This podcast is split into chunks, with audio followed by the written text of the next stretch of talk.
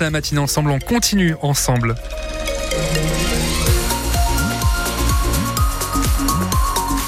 Sur France Bleu Périgord à midi, le journal Emmanuel Clavry. Avec un ciel bleu qui fait du bien, Anthony. Oui, c'est bien ça. Du soleil, encore euh, du soleil. Ça va durer jusqu'à la fin de journée. Euh, avant de se couvrir légèrement au nord du département, du brouillard qui va s'installer dans la nuit de demain. C'est le même scénario du soleil l'après-midi. Le convoi des agriculteurs de la coordination rurale est bien décidé à rejoindre la capitale. Plus de 200 tracteurs désormais font route vers Paris dans l'espoir de bloquer le marché de frais de Ringis. Convoi parti ce matin de Limoges et qui a été retardé. Des gendarmes ont bloqué peu avant 7 heures les accès de l'autoroute A20, ce qui a eu pour conséquence de diviser le cortège Thibaut Delmarle. Oui, ce midi, il y a trois, peut-être quatre convois de tracteurs parce que ce matin, quelques kilomètres seulement après Limoges, les gendarmes attendaient les agriculteurs avec un barrage sur l'autoroute. Alors avec ses collègues, Vincent a dû casser une glissière pour sortir de l'autoroute. On a forcé un portail, on est sorti, euh, on est sorti par la départementale, donc on a été dévié un petit peu et c'est là qu'a commencé un petit peu les embrouilles. Là maintenant, on n'ose plus prendre les autoroutes avec les tracteurs.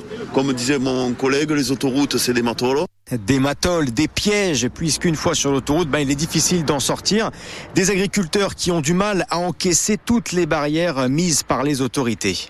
Ça nous fait mal au cœur, je ne comprends pas le, le, raisonnement du gouvernement.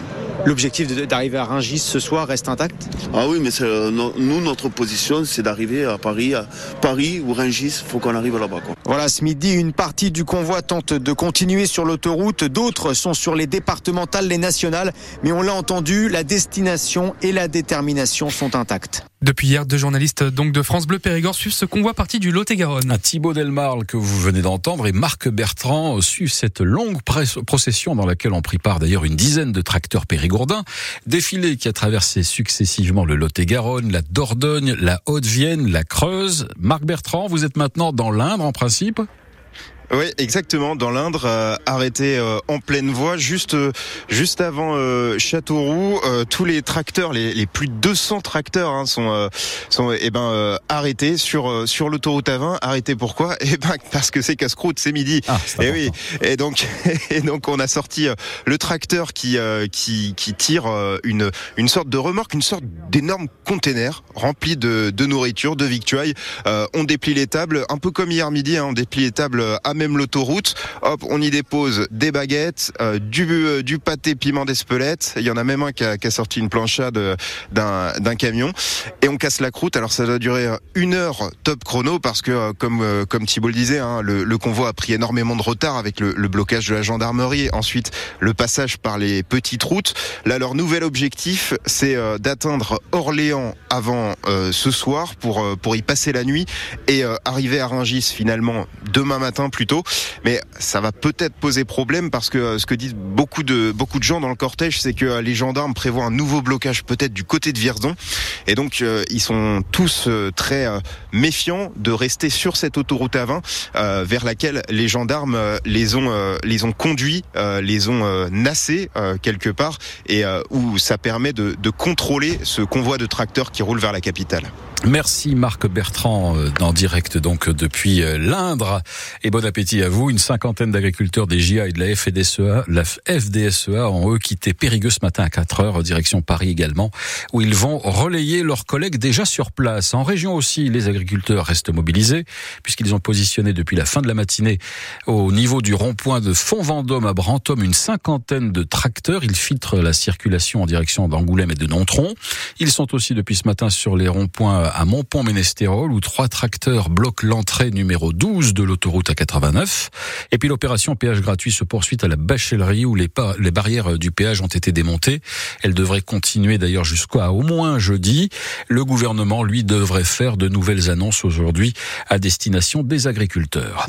À Brantôme, un incendie s'est déclaré hier soir dans un logement du centre-ville pour éviter que les flammes ne se propagent aux habitations voisines. Les pompiers ont déployé d'importants moyens, pas moins de 16 véhicules et 45 hommes. Un poêle à bois serait à l'origine de l'incendie qui s'est déclaré peu avant 21 heures dans cet immeuble de deux étages. 80% du logement de 200 mètres carrés a été détruit. Les quatre occupants n'ont pas été blessés. Ils ont été hébergés par leur famille. On joue ce soir le premier match retour du championnat de Pro B de basket. Et à l'occasion de la 18e journée, le Boulazac Basket d'Ordogne reçoit à l'Arena le Palio Périgord l'équipe de Rouen. Un choc on ne peut plus appétissant entre le troisième et le quatrième du classement. La bonne nouvelle pour les Boulazacois, c'est qu'une fois n'est pas coutume, l'effectif sera au complet ce soir, ce qui n'est pas arrivé beaucoup cette saison. Après plus de deux mois d'absence, l'intérieur Louis Cassier est de retour de blessure, ce dont se réjouit d'ailleurs Alexandre Ménard, l'entraîneur boulazacois. On aura, je pense, certainement les 12 joueurs, euh, peut-être pas tous à 100%, mais au moins on aura les 12 joueurs, c'est déjà une bonne chose.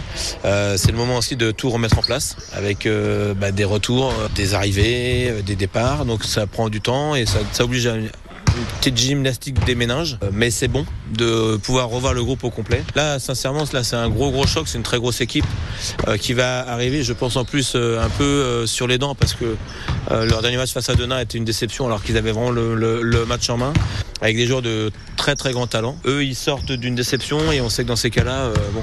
Et puis nous, on sort d'un match pas forcément à abouti, mais d'une victoire si on fait le même match que celui qu'on a produit face à Angers, je pense qu'on aura vraiment beaucoup de mal à, s'imposer. On aura besoin de jouer 40 minutes face à une telle équipe qui est euh, intense, qui joue à 12 joueurs et euh, qui propose des choses vraiment très intéressantes. Boulazac Rouen à vivre en direct ce soir sur France Bleu Périgord grâce au commentaire de Xavier Dalmont. La soirée animée par Francis Lacour débute à 19h30.